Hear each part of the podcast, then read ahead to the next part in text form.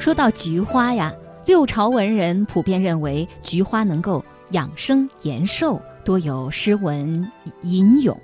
魏文帝曹丕还将菊花作为礼物送给太傅钟繇，并作一书，其中提到“屈平碑冉冉之将老，丝食秋菊之落英，服体延年莫斯之贵，仅奉一树，以助彭祖之术。”嗯，希望钟繇食用菊花能够延长寿命。六朝的文人还赋予菊花其他的文化意义。钟繇之子钟会的观点最具代表性，他认为菊有五美、君子德和向敬直，使其具有了高超的道德价值。此外，所谓黄华高悬、唇黄不杂、冒霜吐影，同样大有审美意味。诗人诗文中同样盛称菊花之美，在曹植眼中的洛神荣耀秋菊。华茂春松。唐末诗人林宽说：“莫言马上得天下，自古英雄皆解诗。”这样的诗句永远不属于孟昶，不属于李煜，也不属于李自成，不属于洪秀全。这样的诗，只属于黄巢。飒飒西风满院栽，蕊寒香冷蝶难来。他年我若为青帝，报与桃花开。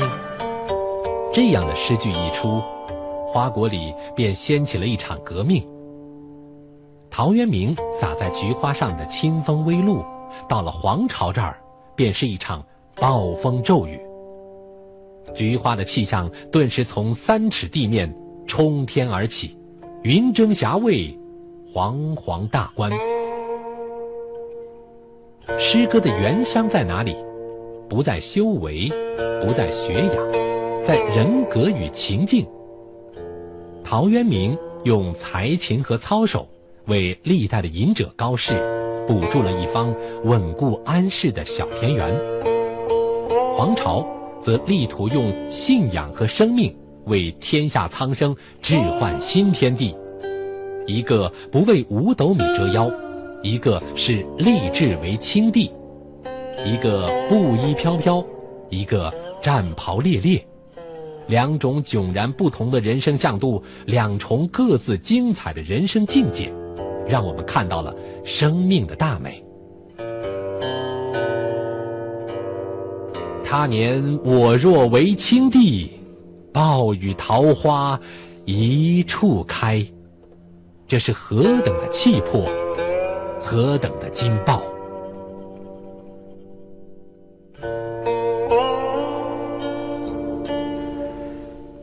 有些人啊，写了一辈子诗，没有一首被历史记住；而有些人呢，偶然为诗，便流传百世。粗通文墨的黄巢有雄才大略做副稿，一出手啊就石破天惊。当他兵败自刎的时候，只有那烈烈灼烧的悬崖菊，仍如片片黄金甲，伴他战斗到最后一刻。黄巢死后仅仅二十三年，大唐王朝走向灭亡。黄巢就是一朵黄灿灿的菊。至今仍高挂在历史的枝头，宁可枝头抱香死，不肯吹落北风中。时间是一位伟大的导演，在策划着一场跌宕起伏的长篇连续剧。当时针指向了大明王朝，指向了一个真正的布衣帝国，另一位巨人就要出场了。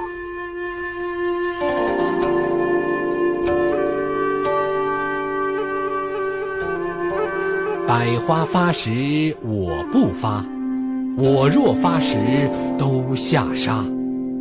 要与西风战一场，变身穿就黄金甲。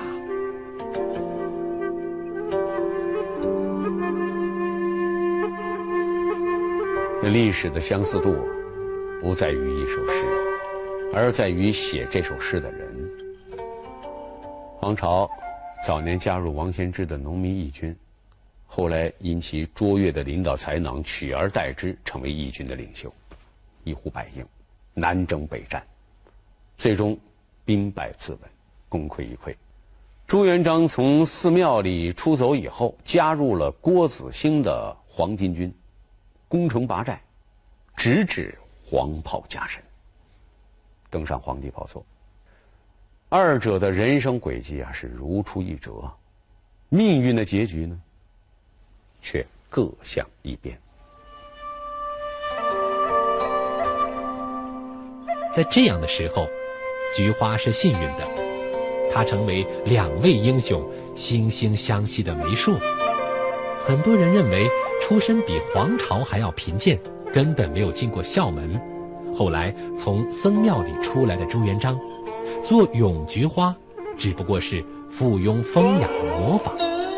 我们不否认两首诗在结构和字词上的相似之处，但这样的相似是建立在他们志向、命运、韬略等等相似的基础之上的。那样气吞山河的诗，除了朱重八，谁敢磨？谁敢仿？就算有，也只不过是一些。庸俗的文人玩玩过家家之类的文字游戏而已，最终都被时间消解在故纸堆里。朱元璋当皇帝以后，面对前来金陵应试的举子们，还即兴口占一首《咏燕子鸡》：“燕子鸡兮一衬砣，长虹作干又如何？”天边弯月是钓钩，称我江山有几多？如果皇朝地下有知，读到这首诗，他该作何感想？大概也只能一声叹息了吧。欣慰的是，历史不以成败论英雄。穿越千载时空，我们仿佛仍然可以听到。他们就着怒放的菊花，对酒高歌，发出豪迈的宣言。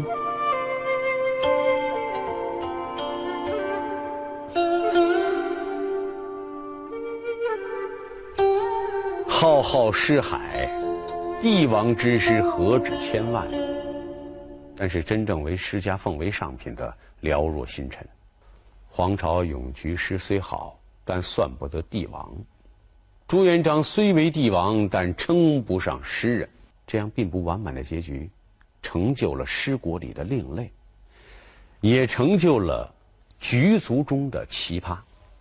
陶渊明、黄巢、朱元璋啊，三朵菊，以不同的风姿盛开在人性和历史的大观园中。